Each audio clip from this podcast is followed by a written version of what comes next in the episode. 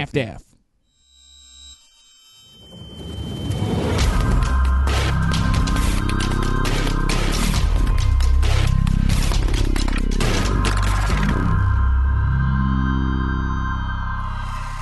Eu sou Gisele Camargo e esse é o Anticast número 481. Eu queria aproveitar a onda boa de esperança que gritar fora Bolsonaro de maneira coletiva trouxe ao meu coração. Sim, eu fui à manifestação aqui em Curitiba, onde moro. De máscara, com um dos modelos daqueles que mais protegem, segundo a ciência, mantendo a distância das pessoas sempre para trás ou ao lado da manifestação. Fomos meu marido e eu e nem olhamos para o lado. Não queríamos, infelizmente, encontrar ninguém conhecido conhecido, algum amigo e com isso acabar conversando de maneira mais próxima, sabe? Sim, eu fui com medo, mas fui do mesmo jeito. E agora tô naquelas, né? É sinusite ou é Covid? É o outono em Curitiba ou é Covid? Mas minha consciência me disse para ir e assim eu fui. Me senti segura dentro das possibilidades e ah, fiquei com o coração cheio de esperança. Vi uma juventude mobilizada de maneira tão linda, muito mais gente do que imaginei. Vi pessoas oferecendo PFF para quem estava com máscara de pano. Mas o tempo urge e a boiada é grande. Eu nem tinha me tocado que essa é a semana do meio ambiente quando gravei este programa. Ele estava no gatilho faz um tempinho já, foi remarcado mais de uma vez porque os ataques às terras indígenas são diários. Garimpeiros, apoiados pelo presidente e acolhidos por Ricardo Salles, têm destruído a vida de indígenas de maneira direta e indireta. A situação é muito, muito grave. E antes de passar a palavra a Alessandra Munduruku, que vai fazer a abertura deste programa, eu quero te convidar apenas para pensar uma coisa. Quem protege as florestas são os povos originários. Abre aspas. Pesquisas recentes demonstram que, embora os 370 milhões de povoados indígenas representem menos de 5% da população total mundial, eles controlam ou têm posse de mais de 25% da superfície terrestre, protegendo aproximadamente 80% da biodiversidade global. Fecha aspas. Esses dados saíram numa reportagem publicada em novembro do ano passado na National Geographic. Ou seja, se a falta d'água já é uma realidade para você, como é para mim, que moro em Curitiba e há mais de um ano vivo um racionamento bastante rigoroso de água, e com isso a sua conta de luz e a minha também vai ficar mais cara, pense que seria muito, muito pior sem o trabalho, a luta e a dedicação dos indígenas que você e eu ignoramos 90% do tempo. Sim, eu me incluo porque parece tudo tão distante, tão longe, mas o massacre indígena está acontecendo agora, neste momento. A destruição da floresta acontece é agora, e a conta vai chegar para você e para mim ainda mais cara, talvez não agora, mas daqui a pouquíssimo tempo. Esse programa é um convite à reflexão e ao envolvimento. Ricardo Salles, aquele safado, para dizer o mínimo, destruidor de florestas, perverso, tem que sair do governo. Ricardo Salles, à frente do Ministério do Meio Ambiente, é o passaporte para a destruição da nossa biodiversidade e é também a autorização para um genocídio de etnias indígenas. Com vocês, o apelo, a palavra de Alessandra Munduruku. Exigimos que sejam expulsos os invasores de nosso território. Todo o nosso povo Munduruku está indignado com o cancelamento da operação da Polícia Federal em nossa região. A operação não pode acabar agora. Quando os garimpeiros estão atacando as lideranças, não conseguimos entender que a operação sai de nosso território neste momento de tanto perigo para nós. Estamos gritando por socorro. Exigimos que se mantenha essa operação contra garimpo ilegal e que as forças de segurança retornem para expulsar todos os garimpeiros que ainda estão dentro de nossa área e garantir a segurança de nosso povo. Os garimpos não foram fechados e nossas aldeias e lideranças continuam sendo atacadas e ameaçadas. No dia 26, a aldeia Fazenda Tapajós foi invadida a tiros por esses criminosos, as casas foram incendiadas Outras aldeias e lideranças estão sendo ameaçadas. Se não prenderem quem está nos ameaçando, vamos morrer e a culpa vai ser do governo federal e de todos que incentivaram a violência. Estamos morrendo envenenados pelo mercúrio e correndo o risco de sermos assassinados pelos garimpeiros. Os garimpeiros protestaram e atacaram atacaram as Forças Armadas, Forças Nacionais de Segurança, e depois disso a operação foi retirada. Todos saíram de nossa região. A operação, que devia acabar com o garimpo ilegal, acabou obedecendo aos garimpeiros que atuam na ilegalidade e pararam a operação. Enquanto isso, nós, nós lideranças que, que protegemos nosso território estamos vivendo o medo constante de que aconteça o pior.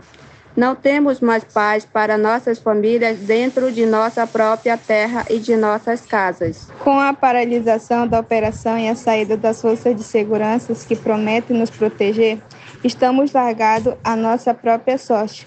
E agora, no meio do conflito, os pariuados brancos continuam nos colocando uns contra os outros sem se preocupar em respeitar o nosso território, nossa cultura, nossa vida e o futuro de nossos filhos. O governo faz mais uma vez uma jornada premeditada para nos matar em nossa própria terra, uma farsa anunciada para proteger criminosos que não fechou garimpos dentro da TI Munduruku e nem conseguiu conter e impedir o ataque às nossas lideranças e foi embora ao ser pressionado pelos criminosos, legitimando todas essas práticas ilegais e dando força aos invasores.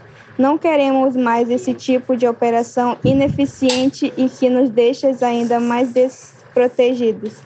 Queremos a presença duradoura e efetiva do Estado, cumprindo seu dever constitucional de proteger as terras indígenas o cumprimento das decisões judiciais e das recomendações do MPF para retirar o garimpeiro ilegal do nossas, das nossas terras e proteger a vida do nosso povo.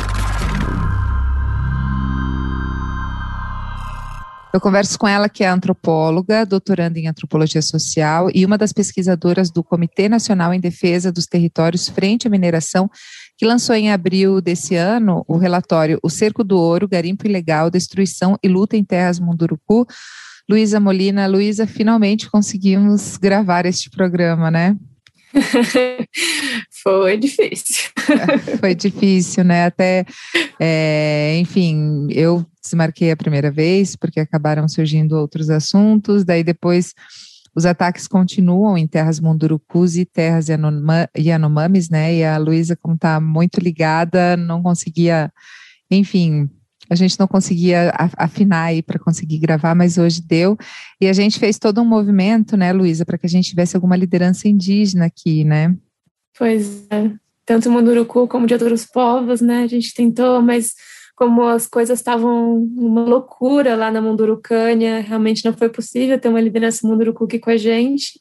Também tentamos é, fazer uma conversa ao vivo, né, com a Maial Caiapó, mas também não foi possível por conta de internet de aldeia, que é assim mesmo, né, mas seguimos. Sim, até umas situações dramáticas, né, a gente tinha pensado num nome que era a, a Lê, né? Mas ela é, uhum. mas ela teve que fugir, né? De onde ela estava por causa da dessa dessa invasão aí às terras indígenas, né? É, exatamente. É, Lu, queria que a gente começasse falando um pouquinho desse trabalho que vocês lançaram agora em abril, o Cerco do Ouro, Garimpo Ilegal, Destruição e Lutas em Terras Munduruku. Como é que foi esse processo? Como é que veio a ideia desse trabalho e o que, que ele aponta, assim? Bom, antes de dizer que eu estou feliz demais de estar aqui no podcast, admiro demais o e sei que é uma oportunidade importante da gente falar sobre esse assunto num podcast que tem tanta visibilidade, né? Fico muito grata por essa, por poder falar disso aqui e, e sabendo que não é que é muito importante no sentido mais geral também de espaços que tratam de assuntos, reflexões no campo progressista, assim, a gente ter espaços para poder falar sobre é, direitos indígenas e meio ambiente, que não é exatamente um tema muito muito comum, né, assim, em termos mais gerais. Um termo comum, eu digo, né, que não é um, um termo que tem um tema que tem tanta facilidade de sensibilizar as pessoas, por incrível que pareça, né? É, a gente conversou sobre isso e assim é, a gente apontou alguns alguns possíveis, mas a gente entra nessa nessa dificuldade mais para frente até numa tentativa de sensibilizar aqui o ouvinte do Anticast, né? Bom, sobre o Cerco do Ouro, ele foi é, um ele é um relatório que foi escrito a oito mãos durante sete meses de trabalho de intensa pesquisa, sistematização de dados e fomos uma, uma equipe de quatro pesquisadoras é, de diferentes áreas do conhecimento e universidades. É, eu sou antropóloga da Universidade de Brasília. Uh, tem uma outra colega que é antropóloga que também está fazendo doutorado na Universidade de Brasília, mas que vem de, também de outras é, áreas do conhecimento. Ela fez graduação na, na, agronomia, então traz outros conhecimentos também, que é a Rosa Maria Loures a geógrafa Aileen Veiga, que, é, que faz doutorado na Universidade de Colômbia, e a engenheira Laís Sampaio, que faz doutorado na USP. E essa, esse trabalho foi coordenado, né, eu coordenei a equipe, e o Luiz Jardim, que é professor da Geografia da Federal Fluminense, coordenou também o trabalho. Ele que é do comitê, propriamente de eu mesma não sou do comitê, eu fui uma consultora, né, convidada pelo comitê para fazer esse, esse relatório, e aí chamei as minhas colegas para compor essa equipe.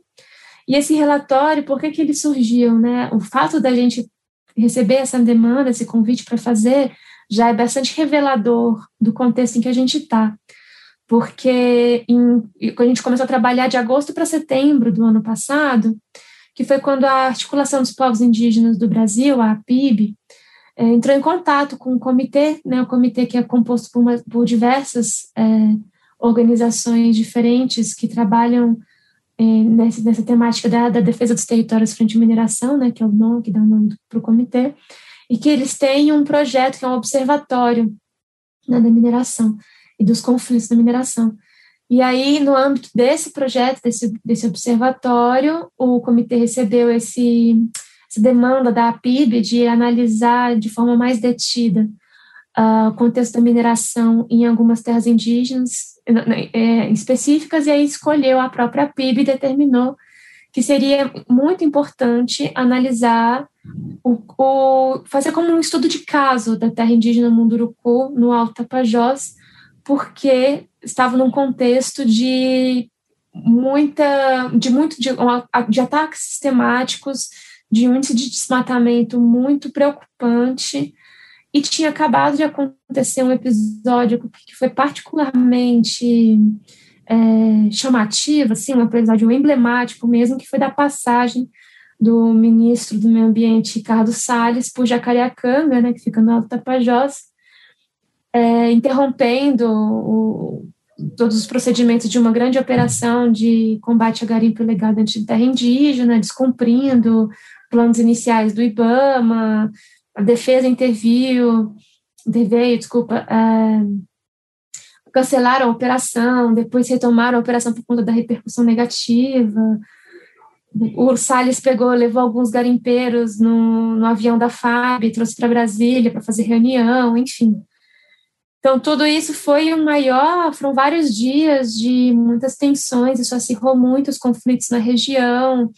É, a Maria Leusa Cabamunduruku, que teve a, a, casa incendiada antes de ontem, é, inclusive teve, um, teve vários episódios de muitas ameaças depois que isso aconteceu, né, da passagem do, do Salles por lá e do acirramento dos conflitos, ela teve inclusive que se exilar, como ela conta, né, em algumas entrevistas. E, e aí, por conta disso tudo, desse contexto, isso, isso a gente já, já vinha observando, né, a partir do, do trabalho de, enfim, do ISA, de monitoramento, e do, do INPE, do próprio INPE também, de monitoramento do, do desmatamento, é, de outras organizações também, como, por exemplo, o Greenpeace, que vinham denunciando o aumento do desmatamento na terra indígena Munduruku ao longo do ano de 2020. Então, juntou todos esses elementos convergiram para é, o entendimento de que era preciso é, ter uma análise mais aprofundada né, sobre esse contexto, sobre o que, que é a mineração ilegal dentro da terra indígena Munduruku. Então a gente se juntou e ao longo de sete meses é, ficamos trabalhando, não pudemos fazer campo, porque né, estivemos esse tempo todo em plena pandemia, mas trabalhamos com, com materiais, com referências, né, com literatura especializada, com dados do, fornecidos pelo próprio governo, com muitos documentos que os Munduruku cederam para a gente, e duas de nós é, têm mais experiência em trabalhar com, com o povo Munduruku, né? A Rosa Maria com, trabalhou, trabalha há muitos anos né, na região do Alto Tapajós, com o Munduruku do Alto Tapajós, e eu trabalho com o Munduruku do Médio Tapajós. E a Aileen Veiga e, o, e a Elaíse trabalham com os, os ribeirinhos, os beiradeiros, que são vizinhos ali dos Munduruku, no médio curso do Rio. Então, todo mundo trabalha na região Tapajós, né? E a, a Laís tra trabalha com garimpo, é pesquisadora desse, desse tema, e a Aileen com questão do mercúrio. Então, a gente pôde compor aí uma, uma equipe com visões bem complementares, assim. E aí ficamos esses meses todos é, tentando, é, primeiro de tudo, produzir uma, uma imagem sistematizada né, do histórico da exploração mineral na, na província aurífera do província mineral, desculpa, do Tapajós, que é a maior do mundo em extensão, né, pegar o histórico da, da exploração lá, as transformações na exploração mineral, e aí dar uma também um conseguir é, prover um retrato do que é a garimpagem é, ilegal hoje dentro dessas terras indígenas, que não é só a terra indígena Munduruku, também a terra indígena Sai Cinza, são duas terras vizinhas e habitadas pelos Munduruku é, por indígenas Apiacá e por indígenas isolados na, na região do Alto Tapajós. E aí, uh, aí estivemos tentando fornecer uma imagem mais é, completa de do que, que é, qual é a dimensão dessa destruição, quais são os impactos disso, o que, que o Estado é, tem feito em relação a esses crimes ambientais que ocorrem dentro das terras indígenas, como, como é que os Munduruku têm visto é, a atuação do Estado, quais são os efeitos é, sobre a população, além, é claro, dos impactos ambientais, né? E, e aí então os efeitos sociais, efeitos sobre a saúde da população também. Então a gente é, fez um realmente tentou é, olhar para os múltiplos aspectos né, do, do, da exploração mineral nesse contexto. E, e é isso, depois eu posso entrar em mais detalhes, né, explicar que, que é sempre, por mais, por incrível que pareça, assim, a gente precisa ainda é, trabalhar bastante no nosso imaginário em geral, né, nosso imaginário em relação ao que é a exploração mineral hoje, né, porque quando se fala de garimpo, da indígena, a imagem que as pessoas têm é daquele garimpeiro ali, é, debruçado, com a, com a bateia, né, naquele... Mais ou menos serra pelada, né? É, isso, assim, uma coisa bem artesanal ali e tal. E, e que é, uma, inclusive, uma, uma, além de ser uma imagem muito romantizada, ela é uma imagem muito exaltada, né? Assim, você vê lá em Itaituba, que é uma das cidades mais próximas às terras do Murucu, no médio curso do Rio, tem estátua do garimpeiro justamente ali com o chapéuzinho, com a bateria ali, curvadinho e tal. Em outras cidades também tem, acho que é Boa Vista que também tem, enfim. Uhum. E aí a gente tem que é, começar a conversa basicamente assim, né? Mostra, lembrando que na verdade não é, é isso, esse já passou, né? Assim, essa, essa figura, esse garimpo tradicional já não, não é, assim, já não existe mais. O que a gente tem hoje é uma exploração intensiva da terra com um maquinário pesado.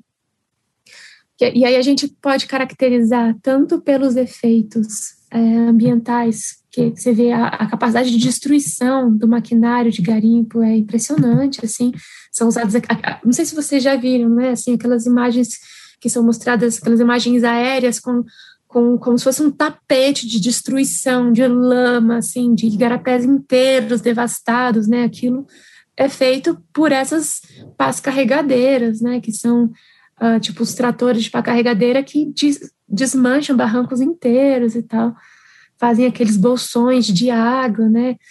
E cada uma dessas pás carregadeiras chega a um milhão de reais, assim, né? pode chegar até um milhão de reais. Então a gente tem uma, a gente caracteriza hoje, né, tanto é, pela, pelos danos, a dimensão dos danos, como pelo, pelos, pelo que esse, essa atividade revela dos custos que são mantidos ali, né, os, os custos que permitem que essa é, que permitem que essa atividade aconteça, é isso.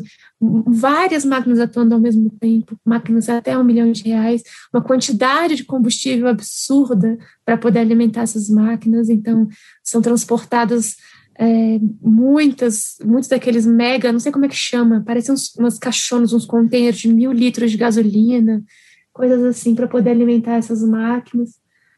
É, então, a gente tem um, um, um garimpo hoje que muitos pesquisadores, inclusive, optam por não chamar de garimpo, mas chamar de mineração mesmo, por conta da ambiguidade do termo, a gente tem uma atividade de aspecto é, empresarial mesmo, né? A gente tem grupos de empresários que financiam essas atividades, esses crimes ambientais, essas atividades ilícitas nas terras indígenas, né? garantindo o fornecimento dessas máquinas, garantindo a reposição dessas máquinas quando elas são eventualmente queimadas em, em operações de, de combate garimpo legal, é, garantindo que elas são, vão ser abastecidas com, com milhares de litros de, de gasolina, é, le, levando armas né, para dentro das terras indígenas, armando a, os garimpeiros, e são esses empresários que, que, como a gente vê, né, eles mandam até helicóptero para escoltar é, carregadeira para dentro da terra indígena, como aconteceu em março aqui desse ano agora, lá nos Munduruku.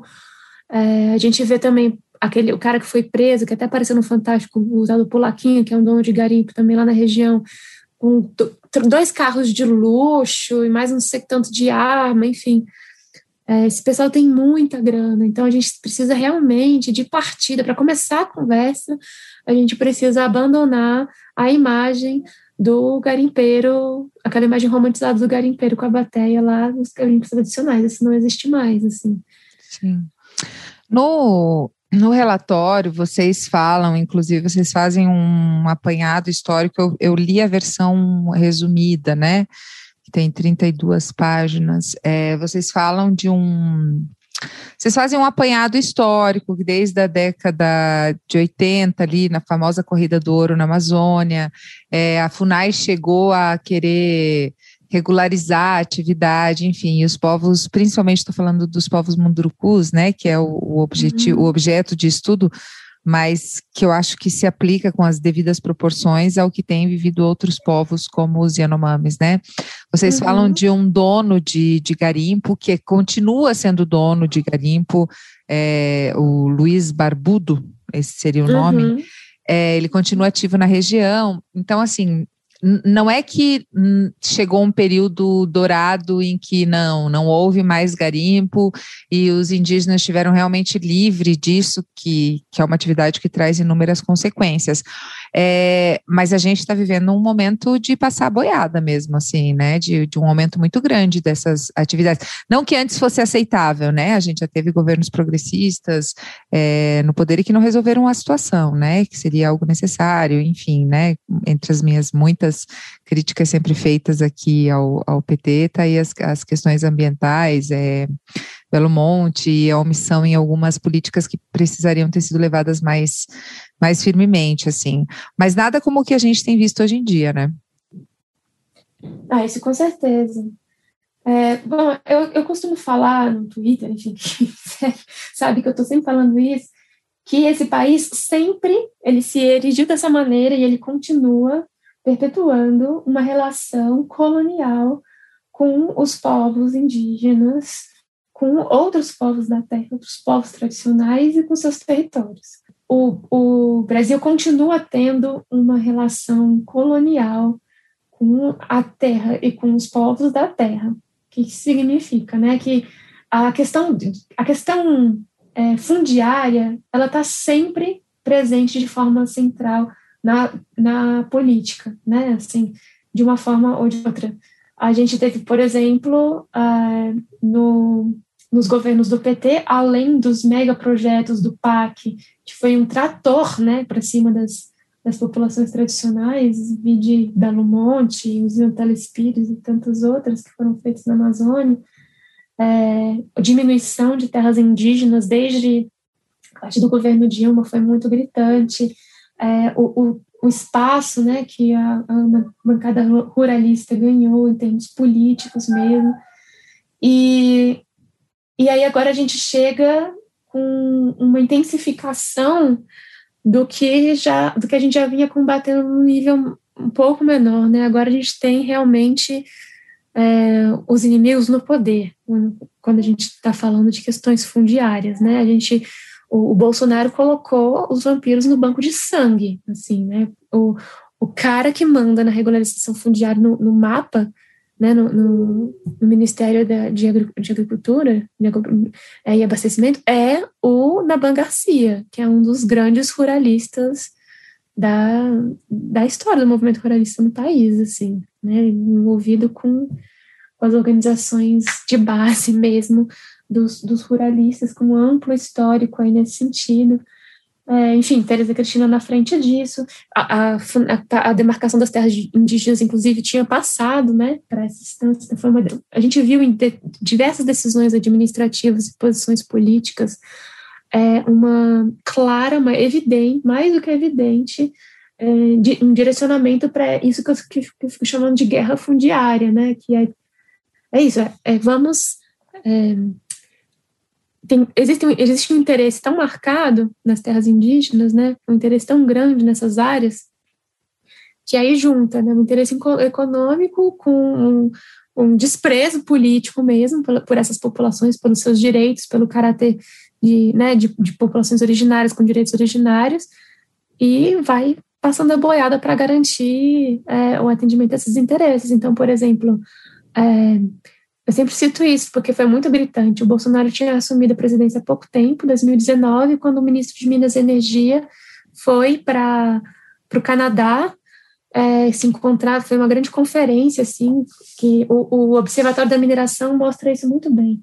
É, o Maurício Ângelo, numa, numa, reportagem que ele fez sobre isso, que o ministro de Minas e Energia, Bento Albuquerque, foi para lá, para o Canadá, e aí ele se reunindo com diversos representantes aí de grande, grandes mineradoras, era um evento de mineração, ele declara que o governo federal estaria disponibilizando 117 milhões de hectares de terras para exploração mineral, de terras indígenas. Né? Assim, então, a gente, o que a gente vê agora realmente é uma escalada do interesse né, sobre as terras que é.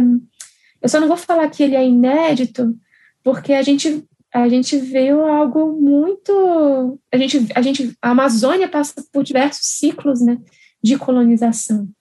Então, isso na, na, na integração buscada pelo período, pela política militar também foi absolutamente desastrosa no sentido de foi, promoveu hecatombes, né e genocídio mesmo, né, assim, e como política mesmo de garantir o acesso a essas terras para colonização, para as obras, né, para a expansão de fronteiras, enfim.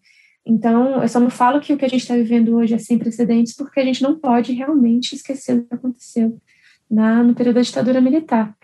E aí, no que diz respeito ao, ao essas últimas décadas, né, do garimpo lá no Tapajós, é Dois, dois elementos para destacar nisso que você puxou aí desse ponto do relatório, né? E, e aí lembrando o ouvinte que o relatório tá, essa nota técnica, que é uma versão resumida do relatório, está disponível, tá disponível no site do Comitê de Defesa dos Territórios Frente à Mineração, e em breve nós vamos lançar também a versão completa dele. Né? Deixa eu só fazer e... um adendo, Luísa, sobre o relatório. Sim. Ele é de uma leitura super fácil, assim, você consegue ter vários dados, é bastante interessante justamente por esse apanhado histórico, porque traz nomes e faz essa, essa comparação, e tem, é bem visual também, né, tem gráficos, tem, tem é, gráficos, né, que trazem essa, essa visualização, assim, vale muito a pena, eu vou deixar aqui no, na descrição do episódio, no, na parte de baixo, ali nos links, para quem quiser realmente vale, dar, vale a pena dar uma olhada, assim, porque é assustador a, a, assustadora a proporção que, que o negócio tomou no, depois do que o Bolsonaro assumiu o poder, assim, né? É, com certeza. Que bom que você achou boa a leitura ficou muito feliz. Sim, achei bem tranquila, assim, bem, bem é, de fácil compreensão, assim. Uma leitura fluida, né? Tipo, ela, ela vai, assim. É, que ótimo. Obrigada, fico muito feliz. E, pois é, então, a gente tem mostrado isso. Quando a gente fala desse histórico, é, tem vários aspectos nesse trecho mesmo que você destacou que chamam a atenção. O primeiro é a FUNAI, Fundação Nacional do Índio, a, agiu para colocar garimpo dentro da terra indígena na década de 80, em plena corrida do ouro. Isso não é qualquer coisa, né? Ela levou técnicos lá para estudar a instalação de uma máquina lá para trabalhar com garimpo. Tinha um posto indígena dentro da FUNAI, que era um dos dentro da FUNAI, desculpa, um posto indígena da FUNAI dentro da terra indígena, que era simplesmente um dos principais postos de venda de ouro na, na região das Tapajosas também, não é pouca coisa. Né? E isso foi constatado por um pesquisador estrangeiro que foi fazer pesquisa, um, um antropólogo que foi fazer pesquisa ali na região, na década de, 90, de 80, começo da década de 80. E aí, novamente, depois a gente tem, é, no âmbito já do, do processo de, de, demarcação dessa terra, na década de 90, uma, uma, uma antropóloga da FUNAI vai para lá para fazer os estudos da terra e, e era para ampliação de uma parte da terra que já tinha sido demarcada, é isso. E aí ela, ela, eles vêm, eles atestam a existência de um garimpo num determinado igarapé, Massaranduba, que pertencia a Luiz Barbudo. Isso, a terra já estava interditada para exploração, para entrada de não indígenas, né?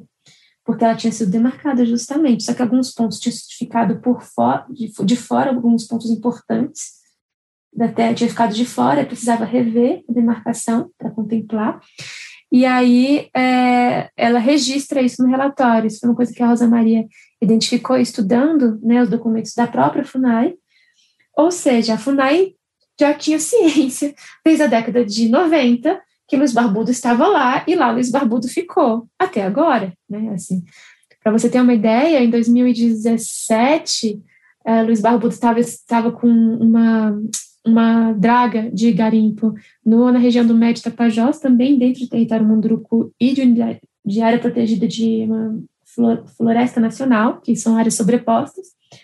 E aí o IBAMA e a Polícia Federal foram fazer uma, uma operação né, de, de combate a, a garimpo ilegal, o Fabiano Maisonave da Folha estava junto. E aí eles destruíram lá a máquina do Luiz Barbudo, porque afinal de contas estava cometendo crime. E aí ele não só indignado por terem destruído a máquina dele, ele foi é, pediu para um amigo dele, seu Dutra, um delegado da PF em, em Santarém, foi, foi se queixar que o, o Fabiano, o jornalista, estava acompanhando. Aí o que, que o, o delegado fez? Abriu um inquérito contra para investigar a presença do jornalista lá. Ano passado, esse delegado foi preso porque ele porque ele estava fornecendo informações sigilosas sobre é, essas áreas e sobre as atividades da polícia para garimpeiros. Então a gente isso é, exemplifica duas coisas, né? três coisas, na, na verdade, que eu acho muito importante a gente ressaltar. A primeira é que o Estado tem participação, ou seja, responsabilidade, e ciência, ou seja, responsabilidade, da, desses crimes ambientais dentro das terras indígenas há mais de 30 anos. Né? Outra, a segunda coisa, é, a, tem figuras marcantes aí da qual se tem notícia também há mais de 30 anos, que é, continuam atuando na região livremente. Então, eles, isso também, é claro, reforça aquela ideia de uma impunidade, você pode explorar a terra indígena se der prazer, porque, afinal de contas, não vai dar nada. E é claro que isso se intensificou muito, né, depois que o Bolsonaro assumiu. E aí a gente pode entrar nesse ponto, porque tem uma série de coisas para falar nesse sentido. E a terceira Mas me lembra, coisa, eu disse, Oi? não, só, só me lembra um pouco aquele trecho do Democracia em Vertigem da Petra Costa, que é, os empresários, um político pergunta para o empresário, nossa, vocês aqui, Deus empresários, não, mas a gente sempre teve aqui, quem muda são vocês, né? exatamente. Exatamente, exatamente. Então é isso, tem uma, uma existência no tempo que é muito reveladora também. E a terceira coisa é a rede, é a rede de atores envolvidos nesse, nesse crime, crime ambiental, que a conexão, por exemplo, a conexão entre Luiz Barbudo lá no, no interior ali da terra, né, explorando, e um advogado, advogado, um delegado da polícia em Santarém, essa conexão ela, ela evidencia, né, ela fica evidenciada, assim. Então tem uma, ela evidencia uma rede maior de atores, né, assim. E essa foi uma das coisas que a gente pesquisou nesse relatório. É, quem são os principais atores envolvidos na, na exploração das terras indígenas no Tapajós hoje? E quais são os efeitos, o que, que eles têm feito, os movimentos deles, as estratégias deles, os efeitos disso na ponta. E isso a gente conseguiu rastrear, de, né, entendendo coisas bem interessantes, porque o Tapajós esteve no centro do debate político em torno da mineração em terra indígena no ano passado, junto com a terra Yanomami, o centro dos conflitos e o centro dos embates políticos tem sido as terras dos Mundurucus e Yanomami, assim, sabe? Então, a gente estava tentando entender também, né? O que que faz do Tapajós um, uma região tão central desses, desses interesses desses, e desses embates, né? E olha, teve bastante coisa para a gente ver nesse sentido. Até a e live o que faz? E o que, e o que faz o Tapajós tão, tão interessante nesse sentido? É muito extensa, né, a, a, a província aurífera. É um esquema que tem, é, é uma região em que tem todo um esquema montado de, de que, que funciona na base da ilegalidade, completamente fora de controle do, da, da, da agência reguladora, da, da, polícia, assim, coisa que a gente já sabia desde pelo menos 2019, quando o Ministério Público fez uma investigação longa, né, sobre a cadeia de compra venda do ouro, tendo como uma empresa como foco. Então, a gente já viu que era uma cadeia completamente descontrolada. E lá no Tapajós é isso, são, tem muitos esquemas de esquentar o ouro, que é de dar uma, uma feição legal para um ouro extraído legalmente. É, e é, o aparato político ali, assim, né? Então, é, talvez a questão não seja nem que a gente tenha conseguido responder, não seja nem o que, o que faz o Tapajós mais atrativo, mas o que, que o Tapajós está revelando, estando ele no centro da, do debate, o que ele está revelando sobre a complexidade desse contexto de garimpo, assim, sabe? Porque tem um. Tudo gira em torno de garimpo lá. Tudo, tudo. O garimpo está em tudo. E essa frase não é nem minha, é de um vereador da região, que é um dos principais nomes do lobby garimpeiro, que outro dia estava se encontrando com o Ricardo Salles lá, em Itaituba, para discutir garimpo em unidade de conservação.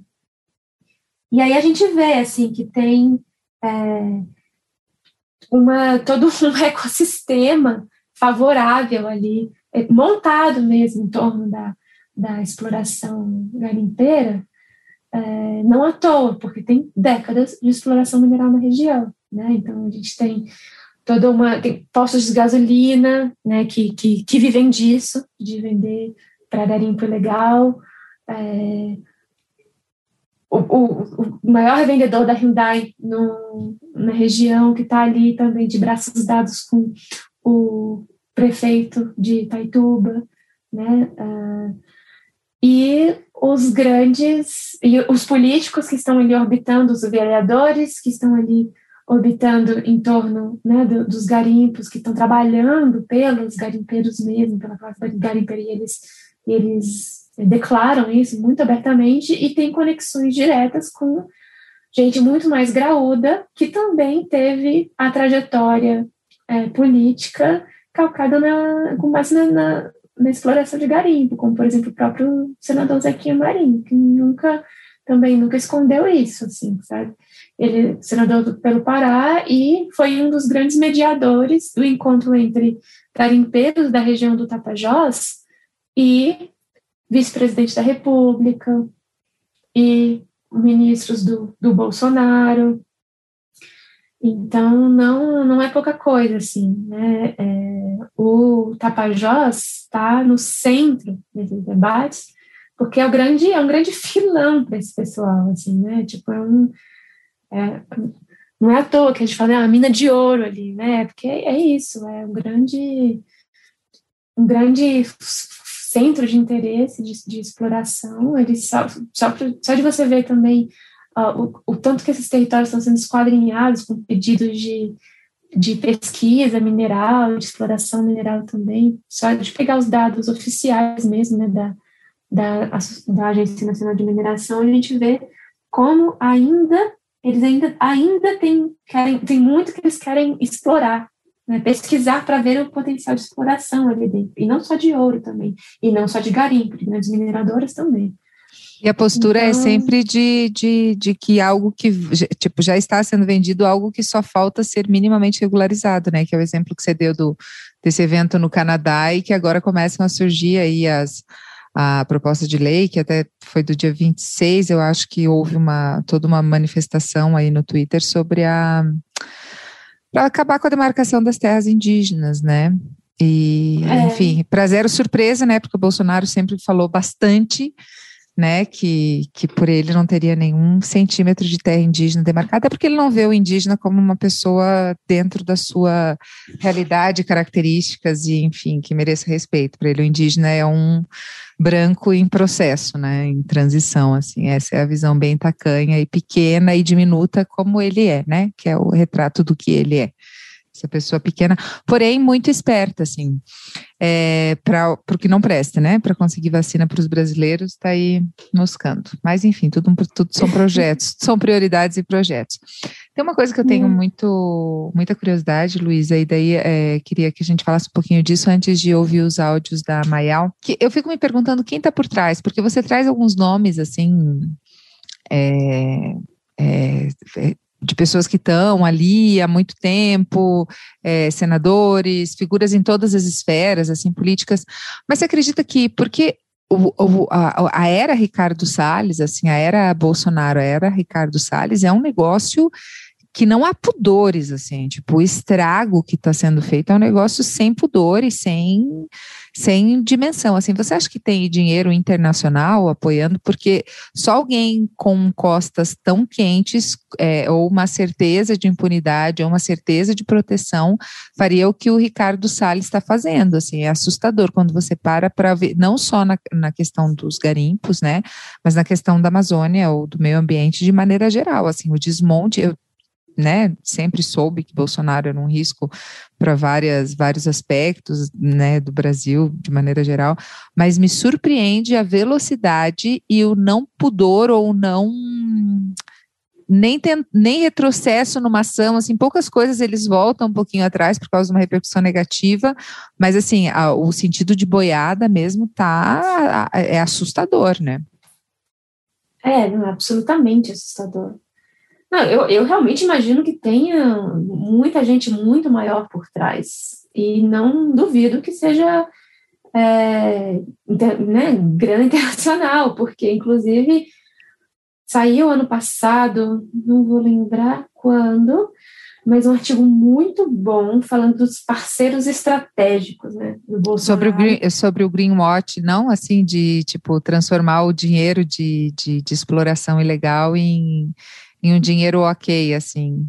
Não foi esse, porque eu vi um muito legal também falando de nome de mineradoras internacionais e empresas especializadas em transformar esse dinheiro sujo uhum. em um uhum. dinheiro ok, assim. Uhum. Ah, é, greenwashing é uma realidade, assim, né? É uma realidade. Não, mas não é nem esse caso, era, chamava Strategic Partners, que é, é um texto em inglês que falava sobre as relações do Bolsonaro com ingleses ainda antes dele se eleger, em momentos em que também que ele teve, é, enfim, conexões mediadas por um embaixador inglês, montou um grupo de empresas que seriam os parceiros estratégicos do Bolsonaro que alimentaram mesmo a candidatura dele e depois também se mantiveram em contato depois dele eleito. Entre esses uh, entre esses, essas empresas estava, por exemplo, a Anglo América, uma mineradora que tem mais de 20 requerimentos de pesquisa é, mineral numa terra Munduruku, no médio curso do Tapajós, entre outras terras indígenas também. E aí tem ah, eles vivem falando que desistiram, mas na verdade não é isso. É, essa questão está super em, em, disputa, assim, ainda, sabe? Então, é, eu não, não sei, mas realmente suspeito. Como é que é aquilo? Eu não sei de muita coisa, mas suspeito, né? Assim, uhum. Eu não sei de nada, mas eu suspeito de muita coisa. É tipo isso, desconfio, desconfio de muita coisa. É, e realmente é uma coisa é, sem precedentes. E, e tem um. Eu ainda não, ainda não cheguei a. Não, não descobri isso, mas eu tenho certeza absoluta que ano, em agosto do ano passado, Ricardo Salles não, não parou em Jacareacanga à toa. Não pegou os garimpeiros dali da região e, e trouxe para Brasília à toa. Assim, certamente não foi por isso. Tem algum interesse muito grande né, de, desse, desse pessoal na região do Tapajós. Inclusive, é o principal hoje lobista do, da mineração é, é do, da região. Foi, já teve cargo público na região e, e hoje é um grande, grande empresário da região que é o de seu sobrinho, que é, é ele, é, o cara é um dos principais nomes do, do lobby e está com os, os pés fincados ali no Tapajós. Então, essas coisas não são, não são coincidências fortuitas, sabe? Não são mesmo, assim. Sim. E ainda tem as alianças dessa galera com o agro, que é outro, que ainda é outra coisa para se investigar, assim, qual é o negócio, sabe? Nesses últimos tempos aí de manifestações pró-Bolsonaro, que esse pessoal que foi para a rua a cavalo, não sei o que e tal, falando do, né, exaltando o agronegócio ao mesmo tempo que exaltavam o, o governo, é, tinha um monte desses parlamentares, tipo, sei lá, Joaquim Passarinho, o próprio Zequinha Marinho, é, mostrando a mesma coisa, o mesmo apoio, assim, sabe? Então tem uma também essa interseção, sabe, entre esses setores. Sim, não é. Tem a Polícia Federal. Não sei nem se foi a Polícia Federal, mas houve uma movimentação suspeita nas contas do, do, do Ricardo Salles, né? Enfim, essa galera veio para realmente vender e fazer tudo que puder fazer nesse tempo que ficar no poder, né? É, vamos dar uma é. ouvidinha nos áudios que a Mayal mandou para gente, Mayal que a gente tentou bastante que ela tivesse aqui, mas enfim, né, é prioridades assim e super compreensível que ela esteja nesse momento procurando ajudar efetivamente quem está lá sofrendo com as invasões, porque elas continuam assim num ritmo, não invasões, mas ataques, né, assim num, num ritmo assustador, assim, é semanal, é quase que diário, né.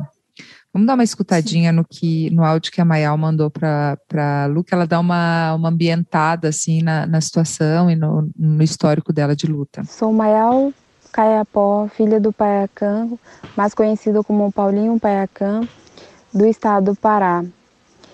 E meu pai foi vítima de Covid-19 em 17 de junho do ano passado. E apresento inicialmente é, um pouco da história do meu pai pelo fato do, do meu pai ter lutado bastante pela preservação da floresta, da nossa casa, do nosso território e também que nós, como filhas, é, queremos continuar a luta e o legado é, da liderança e também da luta do meu pai. É, o, atualmente o governo está incentivando né, os povos indígenas, é, a maioria dos territórios, para garimpar e destruir a nossa terra, desmatar a nossa floresta, para plantar soja para alimentar outros países.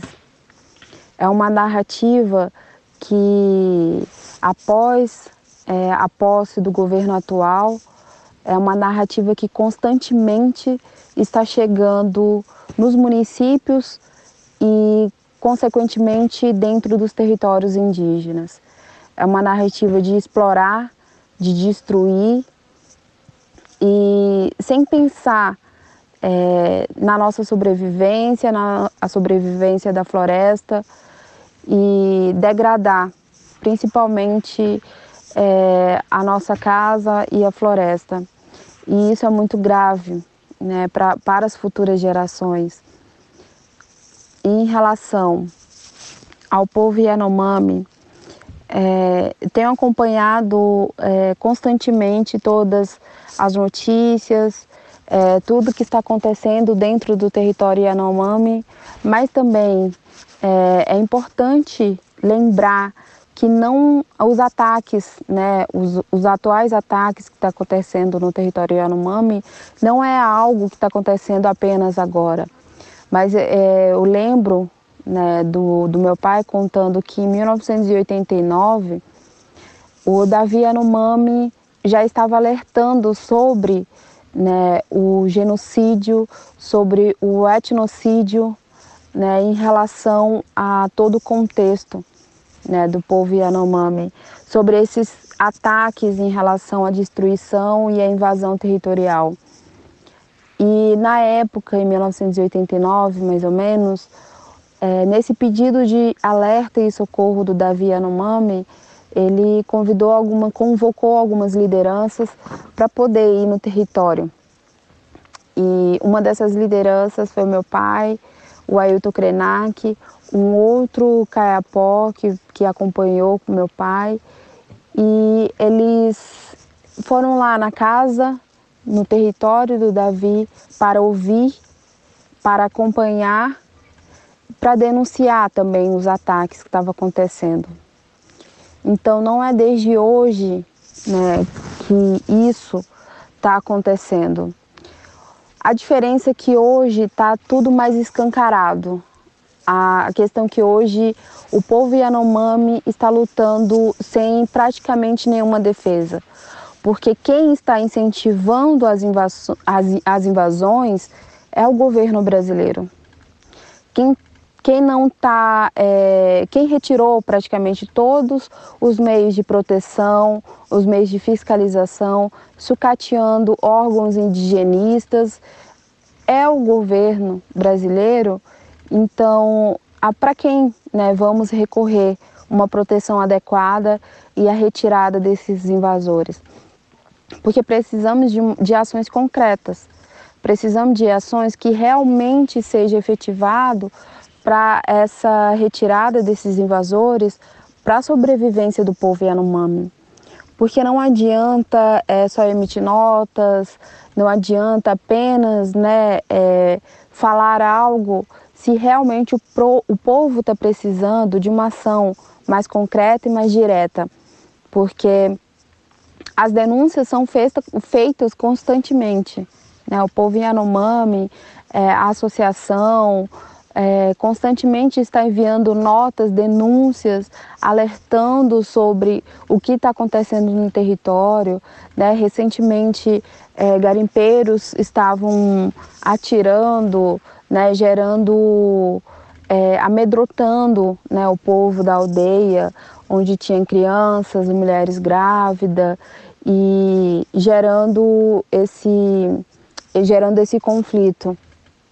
E e precisa ser feito né, algo urgente em relação a isso. Em relação ao povo Munduruku, né, é, quero primeiramente é, me solidarizar com as mulheres Munduruku, principalmente, porque a, os, o constante ataque, né, acho que já tem alguns meses, mas primeiro né, depredaram a Associação das Mulheres, é, ameaçaram várias mulheres, né, porque as mulheres estão na linha de frente dessa luta, principalmente a Alessandro Mudrucu, a Maria Leusa, que são mulheres que estão denunciando, que estão é, lutando para defender o território.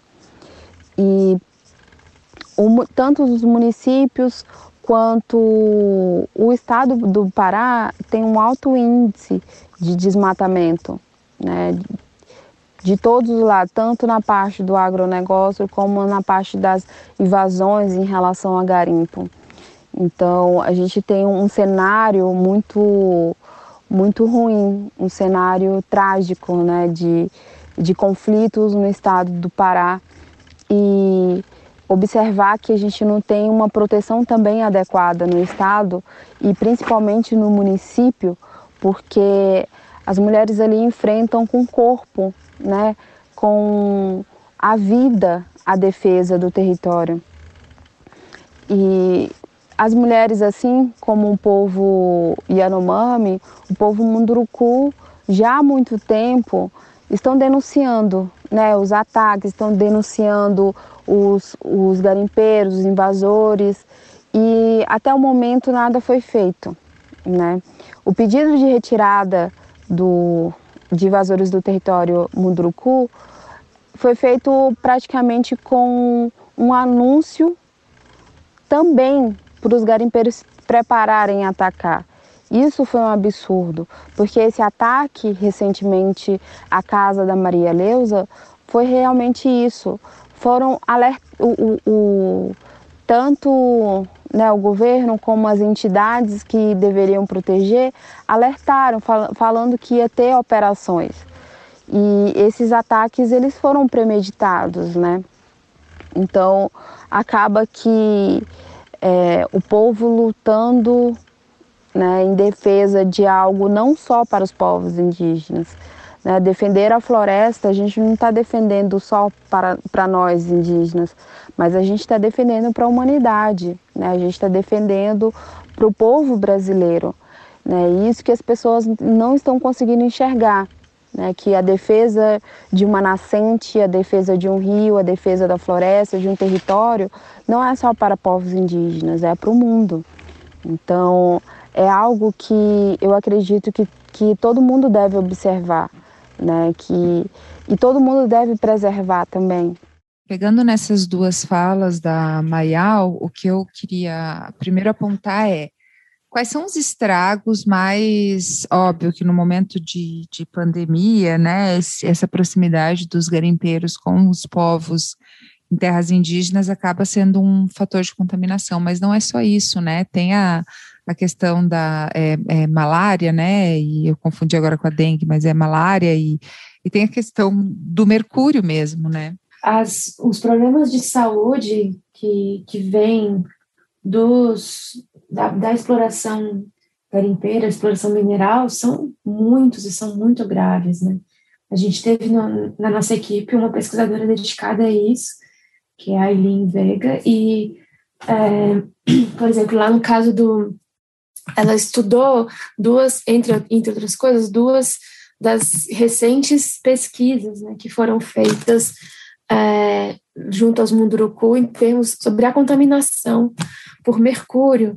Eu li uma comparação que é, que eu achei muito boa, assim, que garimpos jogam uma brumadinho a cada Sim. 20 meses no Tapajós, assim, então é.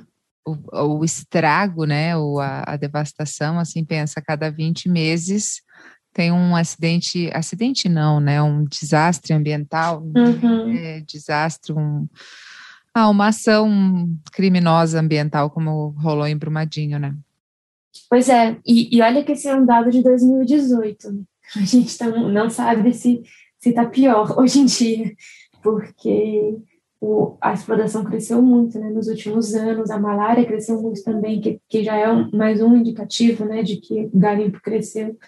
Porque é isso, a malária, ela, é, ela explode em, em áreas de garimpo porque a, a, a, aquilo que, o, que as máquinas fazem, deixando aqueles bolsões de água, viram verdadeiros criadouros para o mosquito, sabe? Assim, então, a gente vê no, nos Yanomami a mesma coisa, né? tanto no, nos Munduruku como nos Yanomami, a gente vê uma explosão de, de casos de malária junto com o aumento do desmatamento, junto com as denúncias do, dos indígenas de aumentos nas, nas, invasões, porque eles estão sempre monitorando o próprio território, né? Então, a gente vê uma correlação entre essas, essas coisas, esses indícios, sabe? E, e a malária, a gente sabe, é uma, inclusive uma das comorbidades, né, para a questão da Covid, não pode, pode ter uma interação péssima aí. E a gente viu recentemente aquela imagem chocante da criança é, Ai, meu Deus. Yanomami, é, da criança Yanomami, que faleceu de, por conta de desnutrição, é, grande parte né, do, do, do, quadro dela, pelo que eu entendi, do que eu li, foi por conta de malária. Inclusive, os medicamentos é, necessários não foram enviados para a terra indígena. Então, assim, é, garimpo mata de muitas maneiras, né? Essa é uma. Outra é mesmo essa questão do mercúrio, que eu estava falando. Foram feitas duas pesquisas diferentes, no Alto e no Médio Tapajós.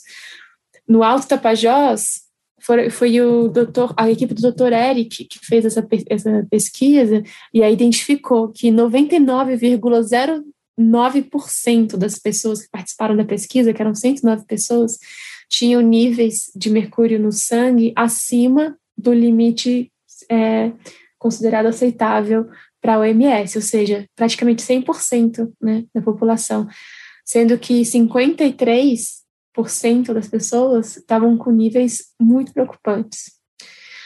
É, isso na terra indígena Munduruku, na terra indígena Sai Cinza, que a terra indígena Munduruku é onde aconteceram os, os ataques recentemente, né, e onde também a região onde o Salles foi parar no ano passado, só para quem está escutando se situar. É, e no Médio Tapajós, que também é território Munduruku, só que é no médio curso do rio, rio abaixo um pouquinho, terra indígena Sauramaibã, a Fiocruz fez uma pesquisa lá que identificou que todos os, os indígenas da, naquela terra tinham é, mercúrio no sangue, né? é, todos eles e seis em cada dez tinha nível acima do limite seguro. E a gente sabe, assim, que os, os danos, né, é, promovidos pela intoxicação por mercúrio são muito graves, e são diversos, assim. É, pode ter é, danos é, neurológicos, imunológicos, eles, ela, o mercúrio ele passa pela placenta, pela glândula mamária, né? Então, assim, é, é, ele vai se acumulando ao longo do tempo. E é muito terrível mesmo, porque você vê é, a, a principal fonte de alimento dos indígenas, que são os peixes, são também a principal fonte de contaminação. Então imagina, né? Imagina você estar tá alimentando o seu filho com uma coisa que você sabe que pode estar envenenando ele. Assim. É muito, é muito desesperador. É muito desesperador. Nossa, você vai e falando, a... eu vai me dando um, eu vou encolhendo, assim, ficando diminuta, sabe? Porque realmente eu tinha uhum. lido algumas coisas, mas colocando nessa perspectiva, assim, é bem triste, né? É, muito, muito. E é... a água turva, leitosa, sabe? Você toma e você passa mal, enfim, é, é um cerco, né? Vai, vai cercando o, a vida por todos os lados, assim, é, é bem desesperador mesmo. É, um outro aspecto da fala da Mayal é sobre a questão das mulheres, assim, né? Porque a gente sabe que não importa qual a crise ou o que aconteça, as mulheres têm é um sofrimento maior ou mais instantâneo ou mais imediato e maior mesmo, né? Assim, eu a, a, realmente vejo a, a, história mostra isso, né? Nos, nos faz ver isso que nas crises as mulheres realmente têm um papel e um sofrimento ainda maior.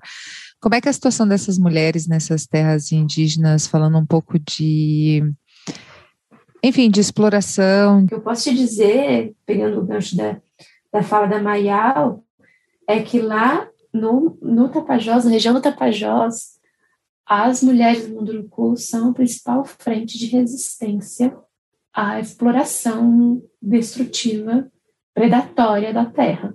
E a força delas de mobilização, de resistência, de, sabe, de persistir, a, a resiliência, é uma coisa eu não consigo nem começar a descrever, porque é, elas vão junta um monte de gente, leva criança, mulheres mais velhas que vão para o meio do, do, mato mesmo e, e para para garimpo e para maquinário, mesmo com gente armada ali, que nem a Maia falou, é com corpo, né? E é isso mesmo, sabe? Elas, elas vão com o corpo e, e colocam o corpo para jogo mesmo nessa resistência. É, vão e enfrentam de frente, não, não, não deixam esmorecer por conta de ameaça, eu não, não, sei quantas vezes já ouvi Maria Leusa, que teve a casa é, incendiada esses dias, e a Alessandra Curapo, que é, tem, também está ameaçada de morte, também já teve casa invadida, enfim. É, quantas vezes eu já ouvi elas falando que não vão desistir, porque escolheram esse caminho para defender o povo, porque pelo futuro da, da, do povo como um todo, o futuro dos filhos delas, isso é muito, muito forte. E são muitas mulheres, são muitas mulheres, e elas são é, e não elas elas são irredutíveis em relação a negociar, não negociam a terra, que é uma, é uma é um termo muito importante na resistência ali delas, assim. Então, não tem descrição que eu possa fazer da força, da determinação, da capacidade de resistência dessas mulheres que vai fazer jus ao que elas fazem. Assim. Não tem como descrever que vai, que vai estar à altura da, da capacidade delas de resistência, da força. Assim, é realmente impressionante. Ai, ai, mulheres, mulheres, né?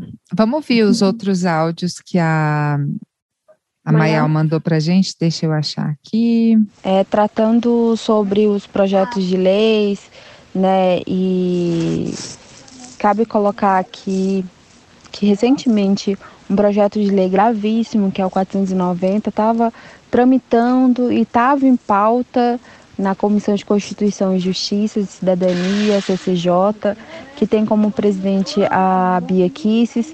E esse projeto de lei afeta totalmente é, o processo de demarcação de terras indígenas, quanto outros direitos indígenas, é, e altera, o objetivo principal é alterar o Estatuto do Índio.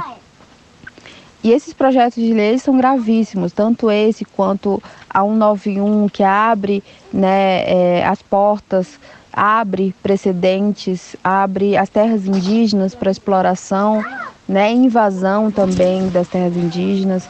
Então, são projetos que precisam ser barrados urgentemente, porque é, afeta totalmente os nossos direitos.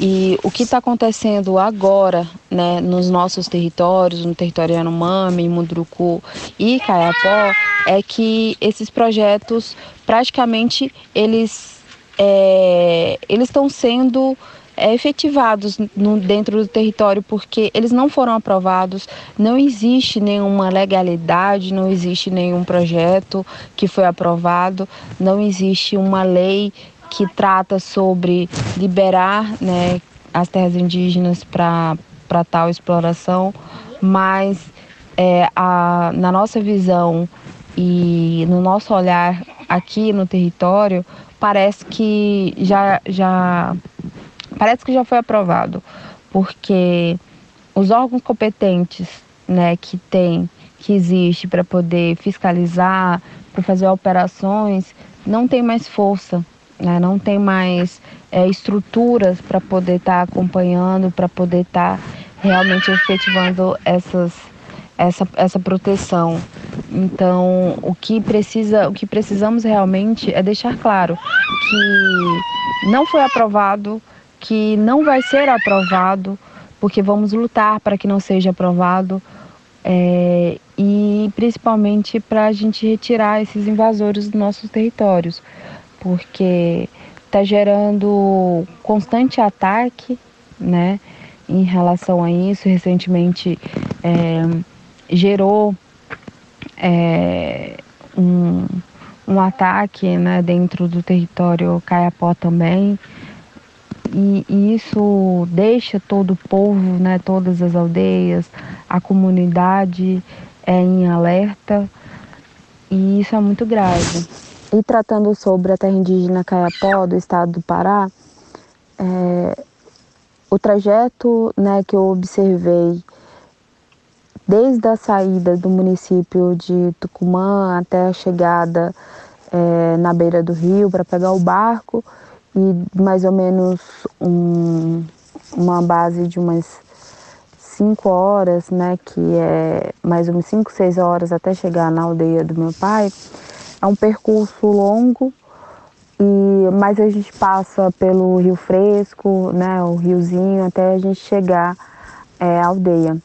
E nesse percurso, né, o primeiro rio que a gente percorre é um rio totalmente poluído, que logo de início você encontra é, aquelas balsas de garimpo, né, encostada né, com rio muito sujo e que esse rio contaminado pelo mercúrio.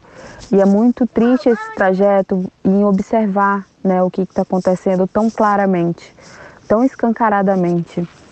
E a nossa luta é realmente isso, a nossa luta é a retirada desses invasores, em primeiro momento, para que né, evite um ataque né, no nosso território também.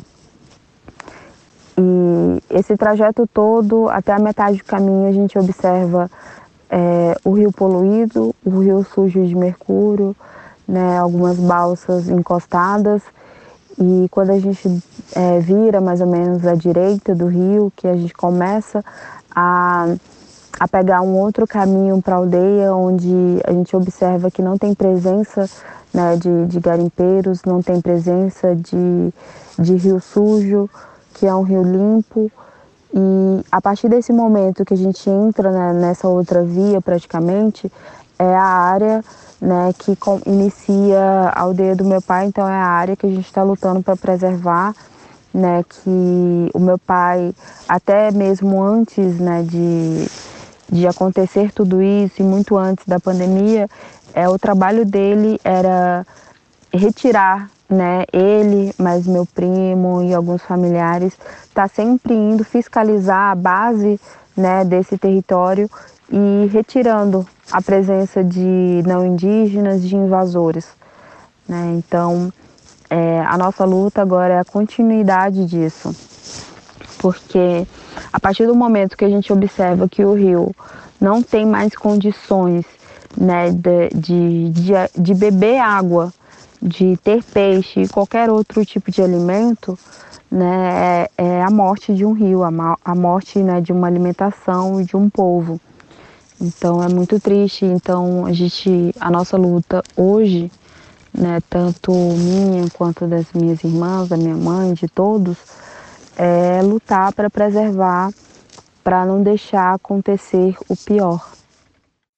É, pesada essa fala dela, assim, Lu, e para a gente não se alongar muito mais, porque, assim, assunto é o que não falta para a gente conversar muito mais tempo, mas é, é uma coisa que a gente até já conversou dentro, ela fala de alguns projetos de lei, né, alguns, e são alguns mesmo, né, que vem diminuindo aí, ou pelo menos é, colocando em lei aquilo que já tem sido vivido na prática desde que o Bolsonaro assumiu, que é essa, esse desrespeito ao que está determinado em relação às terras indígenas e ao respeito aos povos, aos povos indígenas. Como é que a gente consegue mobilizar é, pessoas para que isso realmente não aconteça, para que não seja uma luta tão injusta e tão desumana e tão solitária desses povos indígenas que estão distantes né, da, da gente e, e como é que a gente torna esse assunto um assunto que, que, que, que, as pessoas comentem e que elas realmente fiquem indignadas, enfim, e tomem posturas e se preocupem. E como é que a gente faz com que esse assunto não seja só uma hashtag, né, enfim, em casos isolados? Então, eu me pergunto isso um, todos os dias nos últimos tempos e me pergunto isso há muitos anos também. E eu estava, enquanto eu estava escutando a Mayal, eu fiquei pensando que existe uma a sensação que me dá escutando essa fala dela, escutando outros indígenas falando, escut, é, pensando sobre as consequências desses projetos, né, que de lei e de decreto legislativo que estão aí tramitando, é que o cerco vai se formando, né, em torno dessas da vida dessas comunidades mesmo. Então, é, existe uma incerteza muito grande sobre será que a gente vai ter a terra que é tão fundamental para que, que a gente possa viver bem, criar bem os filhos? Será que meus filhos vão ter saúde? Será que meus filhos vão ter liberdade? Será que eu vou conseguir alimentar meus filhos com um alimento que não seja um veneno? Né? Então, talvez essa a gente consiga, talvez, se solidarizar, um termo que eu não gosto muito, mas enfim, a gente consegue, talvez a gente consiga se colocar é, de maneira mais próxima, a gente, eu digo nós não indígenas, de maneira mais ampla, né, talvez a gente consiga se colocar de maneira mais próxima as angústias, as angústias que esses povos sentem com tantas incertezas, porque esses projetos de lei, como também um, um chefe do executivo, com todo um primeiro escalão que pensa como ele em relação aos direitos desses povos, né, devem sentir uma constante incerteza, uma constante angústia de não saber o que, que vai acontecer no futuro, quais condições de vida eles vão ter. Né, os meus, meus amigos do Tapajós me ligam com frequência e as nossas conversas vão sempre parar nessa, nessas angústias, nessas incertezas, né? numa espécie de futuro que essas leis vão roubando, né? E o, o horizonte que vai sendo cortado, vai sendo cerceado dessa maneira. E é, eu, eu, escuto isso, Mayal falando, eu penso nisso, e aí eu penso em como nós estivemos angustiados estando sob um, um governo tão autoritário e de direita, e, e com projetos de, de roubo de futuro também, talvez, estando assim, nós possamos ter alguma ideia, ligeira ideia, guardadas as proporções, é claro, das angústias que esses povos sentem, né? das incertezas que eles têm. Tá? Então, é, esse é um ponto. Né? O outro é, eu acho que a gente precisa, tem dois outros pontos que eu vivo batendo na tecla também, né? que a gente precisa primeiro pensar que sem direitos indígenas não tem democracia. Não, dá para a gente não pode é, atropelar, traturar, fazer de conta, né, que não existem é, os direitos deles, então a gente vai estar tá, é, dando um golpe na nossa própria democracia. Nosso país, a gente, antes de tudo, aliás, tem que entender que esse país é fruto de colonização e tem uma relação colonial com os povos da terra, em grande medida até hoje. Né? Então, assim, é, além de precisar ainda ter diversas medidas reparadoras, inclusive, por exemplo, os crimes cometidos contra os indígenas na ditadura, isso sem nem, né, nem entrando no mérito da extensão dos crimes da colonização do país, mas entendendo também, além da colonização ser constante, é, foram feitos diversos crimes, né, que a gente não tem nem a total dimensão disso contra os indígenas na ditadura e não foram reparados ainda esses crimes, a gente tem que entender que, é, por exemplo, a demarcação de terras indígenas é uma medida de, pode ser uma medida de reparação, porque aquilo que permite os indígenas viverem de maneira autodeterminada, é, né, da, da forma como eles resolvem viver, da maneira deles, os modos deles de vida, melhor.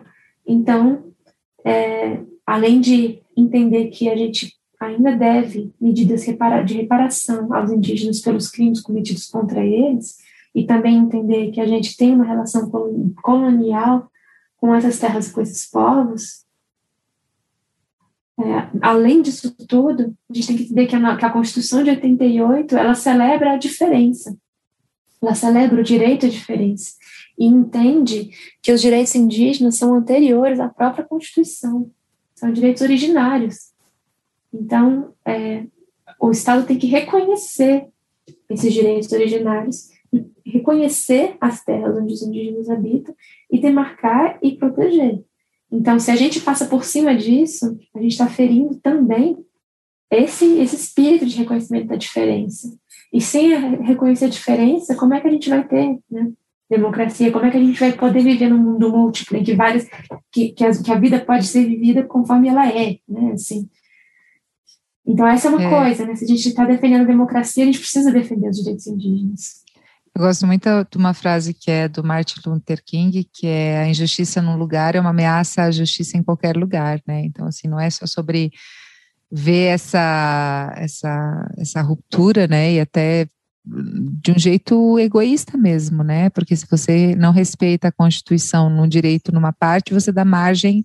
Não é egoísta, é acho que talvez mais consciente, né, de que não existe uma parte que possa ser desrespeitada e ok, né, que, que a partir do momento em que uma parte é desrespeitada mais do que já é, toda todo o resto está comprometido, né. Eu acho uhum. que uma é, aqui em Curitiba a gente tem vivido a falta de água há mais de um ano, assim, uma coisa e agora há uma ameaça de que se a gente tem um rodízio de 24 por 24, 24 horas com água, 24 horas sem água. De alguma maneira, a gente está acostumado com isso, mas agora com a, a previsão de estiagem e tal, a, a, possibilidade de que sejam de 36 horas, né? Esses, esses intervalos entre com água e sem água. E a gente sabe que isso está é muito ligado com questões ambientais e desmatamento e, enfim, os povos indígenas são realmente quem faz esse trabalho de proteção. É, da, tem um estudo que eu acho que 89% das áreas protegidas no mundo são protegidas por, por povos indígenas, né? Então, assim, uhum. acho que a gente olhar como um todo também de como isso nos afeta individualmente, né? Se a gente não consegue fazer um uhum. exercício empático, que a gente olhe pelo, pela questão útil de sobrevivência mesmo, né? Mas é, é bem é, é, bem difícil, assim, desde que a gente conversou a primeira vez por vídeo e tal, que a gente ia gravar e, e, e a Mayal teve um problema de conexão, é uma coisa que eu tenho perguntado muito, assim, né? Como é que a gente faz com que esse assunto se torne realmente um assunto é, que mobilize a população de uma maneira efetiva, né? Sim. Sim, eu acho que realmente eu penso nessas três vias e você complementou perfeitamente. Né? Acho que a primeira, é, e, não, e não por ordem de importância, não, mas a primeira é essa questão da empatia, que agora a gente consegue se, se, gente se colocar minimamente, um pouquinho, ter um pouquinho da ideia da angústia que esse povo sente.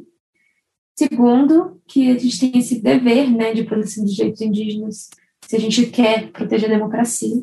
E terceiro, que sem terras indígenas, nosso planeta já era, assim, e a, a forma de vida, nossa forma de vida também. É que já era, é. É, não é se já era ou não era, né? A questão do tempo que isso vai demorar, ou, enfim, porque a gente é. mandou muito mal na proteção e no, no, no dar ouvidos aos povos indígenas, né? Exatamente. Exatamente.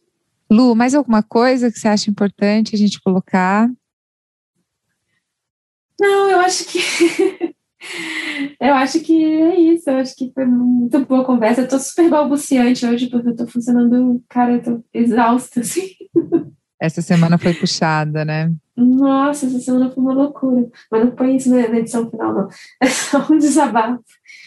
Mas não, eu acho que é isso mesmo. É, foi muito bom poder conversar sobre essas coisas. Tem a gente poderia né, ficar horas, eu acho, falando dos, dos tantos aspectos desses, dessas questões todas que a gente está trazendo sobre mineração, sobre garimpos, projetos de lei que estão aí tramitando.